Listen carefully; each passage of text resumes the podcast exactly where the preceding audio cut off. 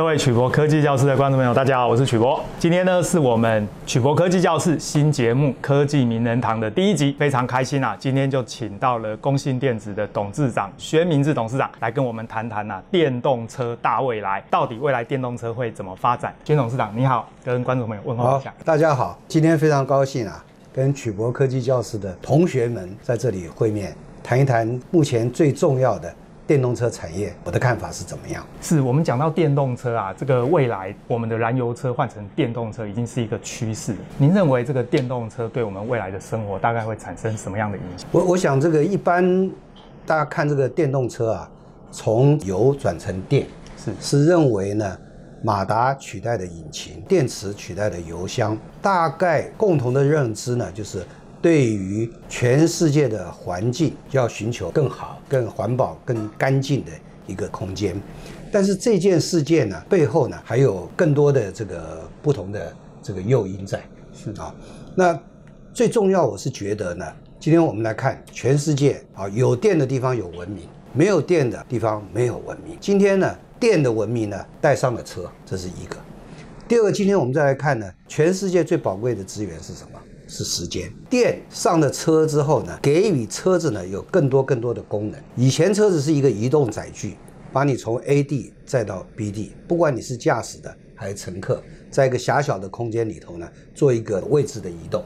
那现在呢，变成电动车之后呢，因为有的电，所以有很多的功能和设计呢，可以跑到车子上面。那在车上面呢，你行动的时间呢，就是可以工作娱乐的时间。好，那我常常跟朋友聊天说，如果你今天一天工作是八小时，交通是两小时，那什么意思？啊，就是你可以一天多赚两个小两个小时的钱。那另外一个呢，八小时你本来是活八十岁啊，那你今天呢，你八十岁的寿命期呢，是等于一百岁的价值。哎，有道理。所以，所以这个是一个角度来看。那另外一个呢，纯从时间的观念之外呢，我们可以看到电动车之后呢，很可能是一个行动基地站。现在什么五 G、六 G，将来。继续在发展，那基地台呢，越来越小，要越来越密。那将来到哪里去建基地台？那这个基地台呢，都可以跑在每一部车子上面，所以它是一个密集的行动基地台。那另外呢，它是一个行动电源，大电池，它是一个电池。那电池呢，可以发挥一个什么工作呢？你这个电池可以帮别的车充电，哎，有道理，不需要跑加油站，甚至充电桩的一个概念呢，都可以变成车跟车的互补，甚至就像飞机有空中加油一样的概念在。所以这个电动车不只是一个油转电的互动这么简单，然后呢，它带来的环境还有刚刚讲的功能，那最重要最重要一点呢，是我认为电动车又会带来两件事。一个是呢，当它大量制造之后，它经过学习曲线，它会比油车还便宜。东西一碰到电之后呢，成本学习曲线降价的趋势呢是非常明显的。这个是我们可以看到的非常非常重要的事情。而且这个燃油车其实比较复杂，电动车相对马达引擎就比较容易。对，你讲的这一点也很有意思，因为将来电动车啊技术越来越成熟之后呢，电动化、电池化、电控化之后呢。它模组化的能力呢会变强，所以模组化的能力变强了之后呢，我们会发现一件什么事呢？就是各个地方呢，它都可以寻求 local 的制造，local 的组装，在地制造，那创造在地的经济、就业和服务啊。那在这种情形之下呢，它整个这个生态就像说以前的贵的欧洲车做好了之后呢，要进仓，然后经过船运。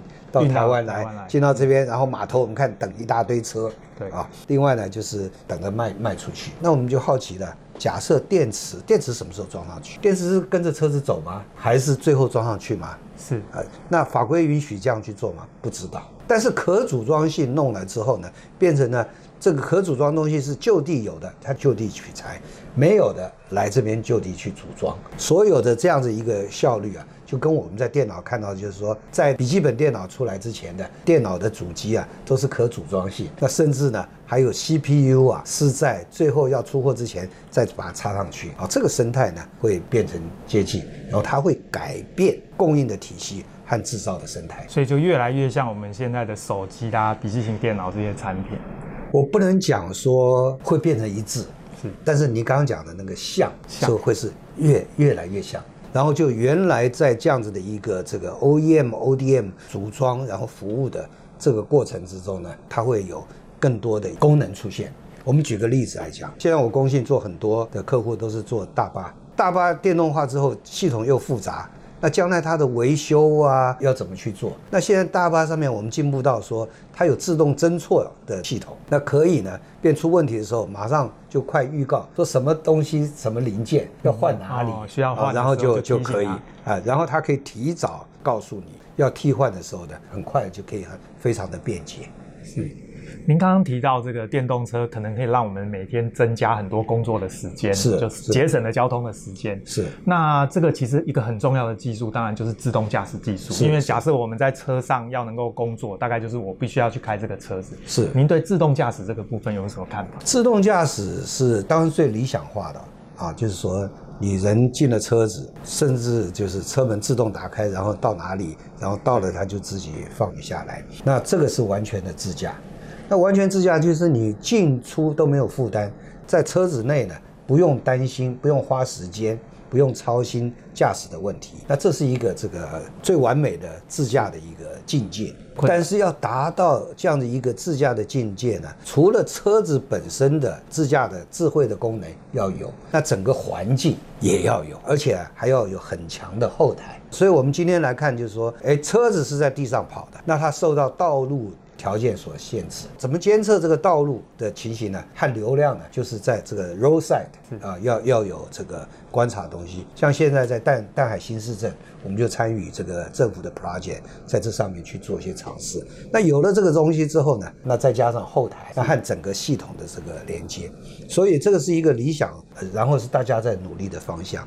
但是它自驾有不同的自驾的层次，依照你道路的条件。和车子设计呢，你有不同的这个自驾的功能。简单的一些自驾的功能来讲，就是说你车子开在马路上，它怎么自动把你放在这中间正确的位置啊？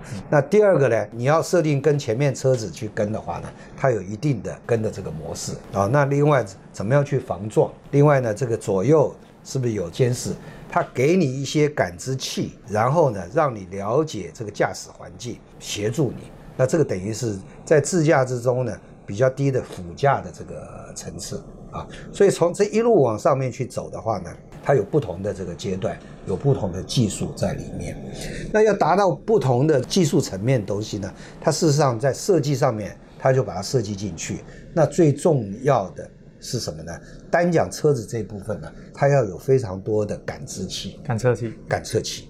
那这个感测器呢，让你能够知道说。周边的情形怎么样？而这个周边情形不是你停在那边旁边是谁哦，而是说你动态在高速进行的时候，它能够掌握到旁边。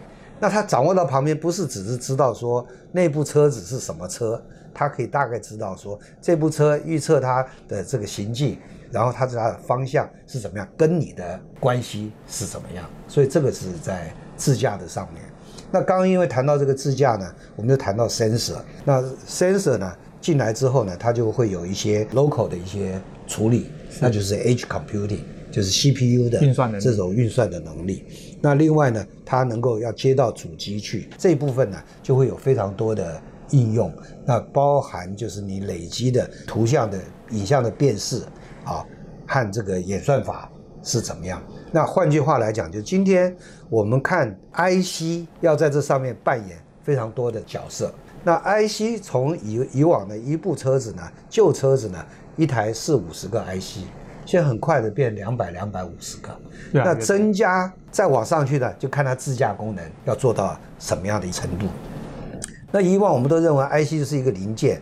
放在电脑里头，放在手机里头，它去功能是怎么样的？现在新创的 IC 是什么？他想到一个功能，然后对车子有这个关系，那他需要两件事，一个是他要有软体，软体呢跟着他目标的运用，那另外他还有连接能够上车，那符合车规的标准。所以在这一部分呢，台湾本身 IC 就有非常强的能力，再加上 IC 设计的能力啊，最近成长得非常快。所以这一部分呢，能够帮助台湾在电动车，特别是在自动驾驶上面呢，有非常非常多的竞争力可以从这里来。所以您刚刚谈到一个重点，就是过去啊，这个台湾是靠半导体产业啦，未来当然电动车，您刚刚提到这个半导体的需求会越来越多。所以这一块的市场您怎么看未来的？我我看是这样子，从两个轴线来看，一个呢就是说台湾半导体很强，所以在半导体里头呢，它可以代工去替其他的人做，它有封装帮别人去包 IC。是。那现在呢，我刚刚讲说 IC 设计起来了，它就可以帮台湾自己去设计，把设计的东西呢制造包装出来有有竞争力。好，那这是一个概念。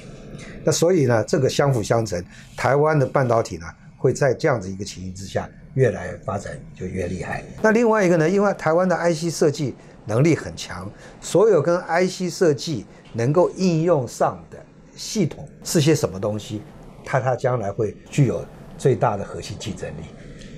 所以在这个有这个核心竞争力这上面的话呢，应该就是台湾将来进攻的重点。所以台湾半导体本身就是一个护国神山呐，那它的应用呢带出来呢更大的产值，更大的附加价值，所以呢将来可以带出来若干个这个护国神山呢，这是可以被期待的。那另外一个呢，这些 IC 上这个车子是说你要上一部自己做的完整的自动驾驶车吗？还是说它变成模组或者是部分的功能呢？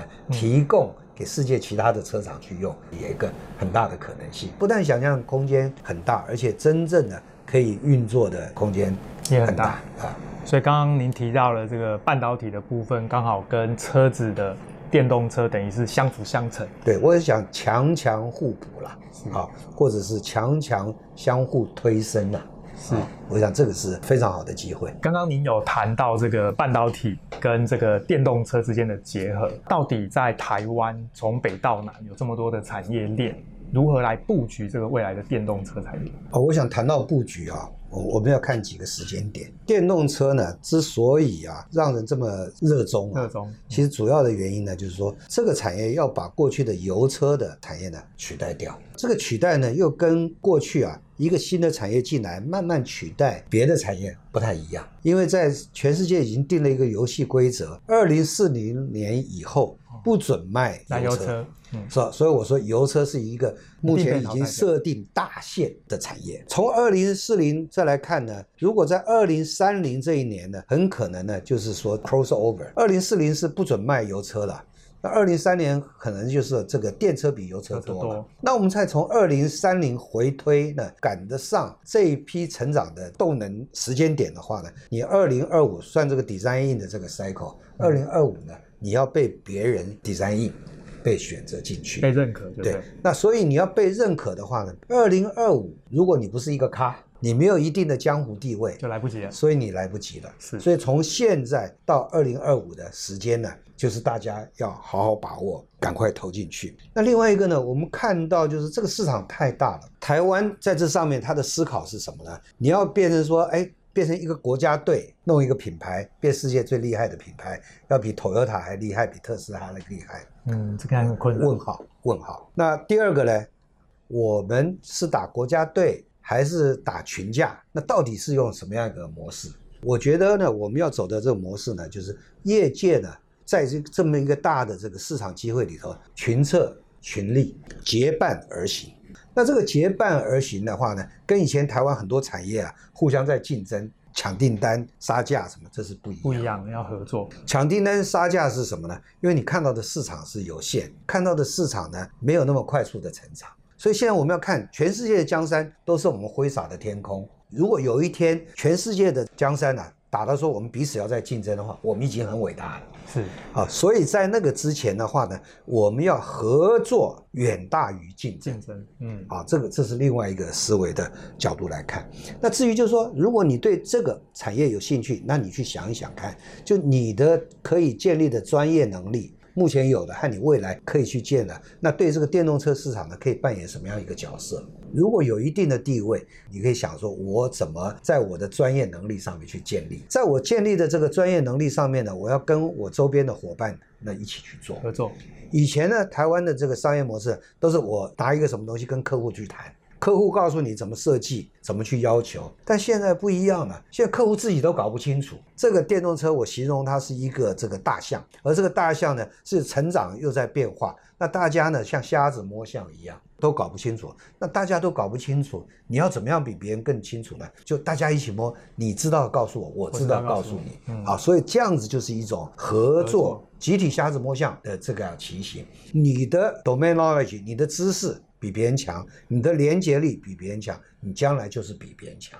所以我们讲说，哎，我不一定要打这个品牌的世界第一，但是我们再想想看，电动车产业里头产生的营业额，我们能做到多少？这中间的交易不只是卖车子，另外呢，产生的附加价值会有多少？然后我们台湾人。赚的利润是有多少？我觉得从这个思考呢，会比较实际，就是真正对台湾有什么有利的地方。那另外还有一点呢，政府要扮演的积极的角色。当年政府呢是在台湾的半导体里头啊，扶植它，扶植带动引进，成就了我们今天的护国神山。但今天我们来讲说，政府要带什么呢？政府要带进来说，它已经不需要引进了。这么大的市场已经要来了，那他在这里头要扮演什么角色呢？扮演两个角色。第一个，鼓励之外呢，给予奖助。这个奖助跟补助不一样，补助购车是让人买去买车子，奖励坐车卖车呢是鼓励你的产业产业发展。那这是第一个。那第二个呢？我认为呢，台湾本地的市场呢，就是能够支撑一两家基本款的车厂。尤其是小客车这上面，所以政府要想办法去鼓励选出一两家愿意投入的制造商，给他这个制造商呢投进去了之后呢，本身就有一个销售的一个循环。那我们来看一下。台湾过去不管是手机还是电脑，都是替客户呢做 OEM、ODM，然后你要做什么听客户的，要改什么听客户的。对，很多事你在做的是知其然不知其所以然，因为那个市场循环呢不完整，而且很冗长。今天呢，如果我们国内有制造的车厂，那这样的一个车厂呢，可以帮助你。产生了一个内循环，你怎么设计的，怎么用，怎么改，那怎么知其然而知其所以然，然后这循环改善的空间呢就大了，那这就大幅提高你产业的竞争力。那这一部分之竞争力呢，又可以帮助你外销。所以我刚刚讲两件事，重复一遍：政府要想办法给奖励，奖励。那第二个，政府呢要想办法赶快把国内的制造厂呢扶持出来。您刚刚提到这个要大家一起合作。一起努力啊，这个想法非常的好。那讲到电动车啊，在这个互助合作这个部分，一定要谈的就是 MIH 联盟。对于 MIH 联盟的这个理念，你有什么看法？啊，我想这个 MIH 啊是红海率先推动的，那是主要原因呢，应该是红海有那个 vision，看到这个大未来。那这里头这个 MIH 联盟呢，这个验证了我讲的啦，就是瞎子摸象，集体摸象，一起努力啊，一起努力。那现在 MIH 的里头有大概两千四啊，陆陆续续增加。到今天是不是两千七？我不知道了。那有非常多的这个成员，好，那看起来是一种比较松散的组织，但是它是一个交流的平台，因为有红海的主导，变成说进行的这个方向性是比较的明确。明确。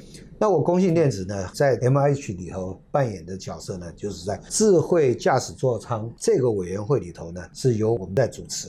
那也很高兴的跟大家分享一下，就是 MIH 呢去年推动的三部车子里头啊，还有最近红海的科技日科技日发布的这个呃车子里面呢，里头的驾驶座舱的部分都是采用我公信的啊，所以我们在这上头呢已经是在出力了。刚刚在提到的就是 MIH，我们希望它造车，造车能够在台湾造，台湾循环。那就增加大家国际的竞争力，这样子的一个循环的商模啊。那中间还有一个就是政府在奖励的时候啊，要做一个自制率的要求，local content，自制率的自制率的要求，可以帮你让国内的产业呢互动的快。这个建构的比较完整，就是要自己做，就是尽量采用本土的东西，国内自己制造。你用了本土的，本土的就会做，对啊，做出来就可以支撑你国际的东西，这样才能够培植出本土的竞争力。对对对，对。刚刚您谈到国内要合作的这个部分，那接下来就要讲下一步，讲到电动车哦，大家都知道电池是最重要，因为大概就占了四十 percent 的成本。是。是那您对台湾发展电池这一个部分有没有什么想法？台湾是在电池这上面琢磨。墨很多了，但是商化的效果看不见。相对起来，如果说是起步的话呢，算是起步比较晚啊，或者还没有在起步啊。那这对电池的话呢，我觉得我是有两个看法啦。一个长远来看的话呢，是不是有机会发展自己先进、啊有竞争力的这个电池？电池。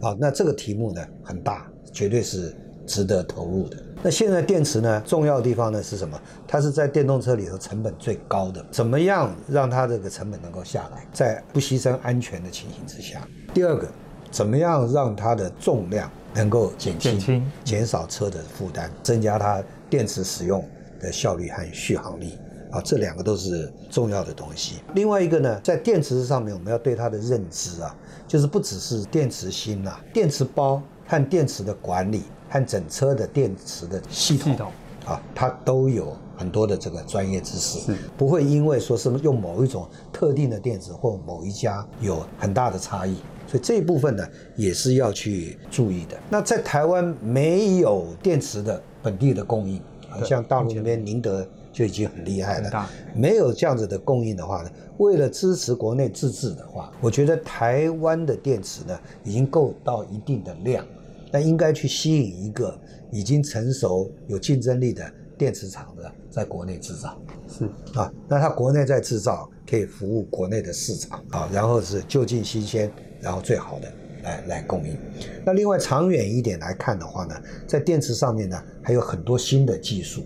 目前大家比较看得到的固态电池，固态电池，那固态电池呢，像红海已经宣示是一个很重要的东西。那我也看到说，另外的像台湾的辉能，还有其他一些研究都有初步的开始。红海呢，它是下了决心，它一定要去做的。那像一些新创的这些公司呢，它可能在过程之中呢，就要找出一些商模和应用的机会，那怎么样让它上车，然后快速的学习。那国内如果有自制的车厂的话，对这个也是一个很大的帮助。那固态电池的话，就今天来讲说，可能在成本上面的优势并不具有，但是呢，这一部分呢，我们可以想办法用知识的方面让它弥补到这里，然后加速它的学习。那当然，这中间呢，固态电池这上面呢，要做一个好好的研判，它是不是有条件转移，它的这个潜力是怎么样？尤其是安全性，我想固态电池的特色之一啦。对对，固态电池理论上它就是安全很多。是。那另外就谈到电动车哦，它要发展起来，其实有一个很关键的，就是整个基础建设。特别是这个充电桩，假设这个充电不方便，我想大家用电动车的意愿就会降低。您对于充电的部分，也就是电池电动车的基础建设，有没有什么看法？充电的确是很重要的一件事，但是我们可能也也稍微分一下。今天你做充电设备、做充电桩，这个目标市场是在哪里？那今天现在像国内的飞鸿啊，和其他很多家都做得蛮不错的。那现在我们也看到说，哎，现在充电桩啊。不但是把这个充电的功效能啊、成本啊什么的都做好，然后它还利用很大的面积呢，放上面板去做广告。那这个是鼓励你充电系统设备去做全球的生意，这是一个轴线。另外一个轴线呢，充电桩怎么去帮国内的汽车产业呢，能够去做到一定的生意？我想这是两个不同的角度来看事情。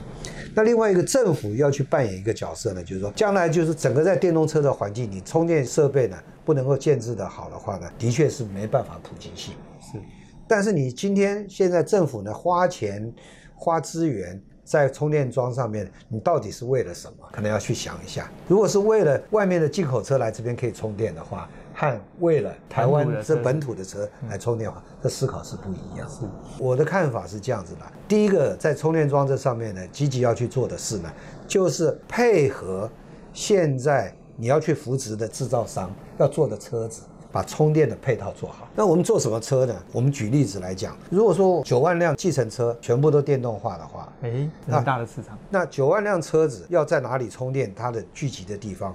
我们都知道，计程车休息的地方、排班的地方，还有呢，去吃中饭的地方、吃宵夜的地方，都是不同的这个场域。嗯，所以你针对那个场域，把充电桩呢弄好之后呢，就一定是市场。对，那我说这个政策要怎么来呢？政策要来，在我在想，以前三轮车转计程车有过经验，那现在呢，四轮的油车转电车，我们也可以有类似的概念。在做。那什么样的概念呢？今天油车转电车，一天对于开计程车啊，每天两百公里以上的人呢，他的油钱和电费啊，省的钱呢就很多。对，而且油价呢还会继续上涨。所以在这种情形之下的话呢，开一部计程车呢，一个月省下来的油钱啊，至少是一万块，他就有动力。那你这个七千块钱呢，给他呢去无息贷款，无痛换车。对，三千块给他多赚，他干不干？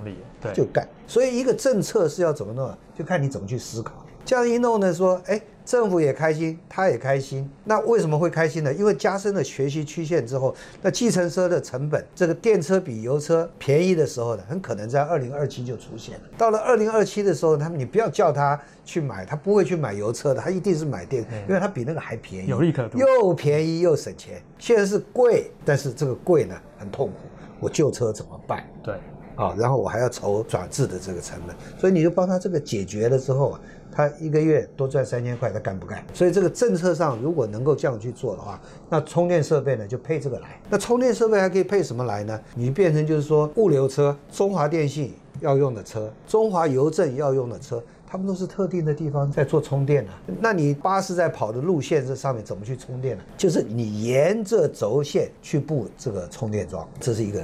最快最有效，又帮助了国内产业，又帮助了充电设施，啊，所以这个是我觉得应该思考的方向，一个很好的方向。那被您这样讲啊，我都开始心动了。其实呢，我的汽油车啊，已经开了十几年，该要换的时候了。那您会建议一般社会大众啊，什么时间点来考虑换电动车进入这个产业？我想这个可能每个人呢，都要想想，他为什么要有一部车子。他利用这个车子要做什么？今天花了很多钱又不方便的去支持一个电动车的风潮，我觉得未必需要。好，那我们回头再看看特斯拉能够做得很成功，它是掌握到一个消费的族群，这些消费族群呢，开着特斯拉电动车啊，他觉得它是世界上环保啊，嗯，来爱护地球这上面呢有它的价值感的。那所以呢，今天你要去换一部车子。是从油转电，你还没有到换的时间，那要不要去考虑呢？就看你对这个车子的价值是在哪里。那另外我刚刚也提到的一个，如果你是开的长里程的，一天就开很多的，可能换车呢就有用电和用油价钱省的诱因在。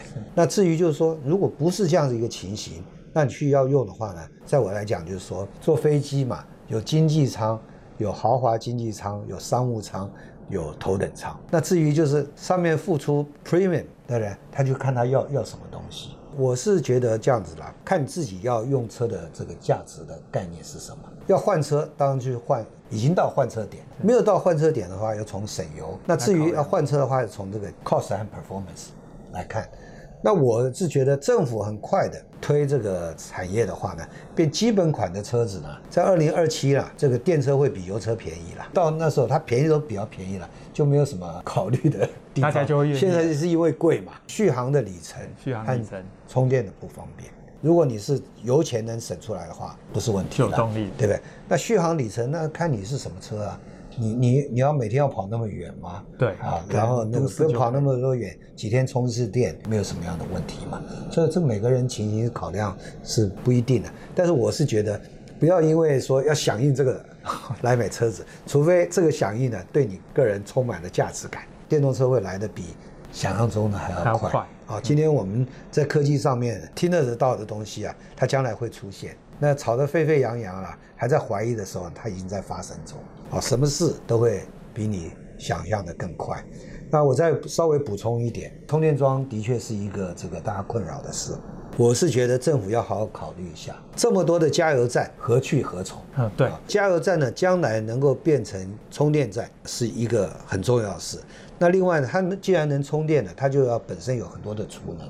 是，那很大的储能呢，又可以变成说电力供应系统离峰尖峰的调整，而且可以做社区供电的 backup。今天的加油站慢慢变成是有这样子的功能的话呢，台电也不会说一下崩哪里停电啊，被骂来骂去，它的电力啊就靠储能来 backup 一下，那不是问题。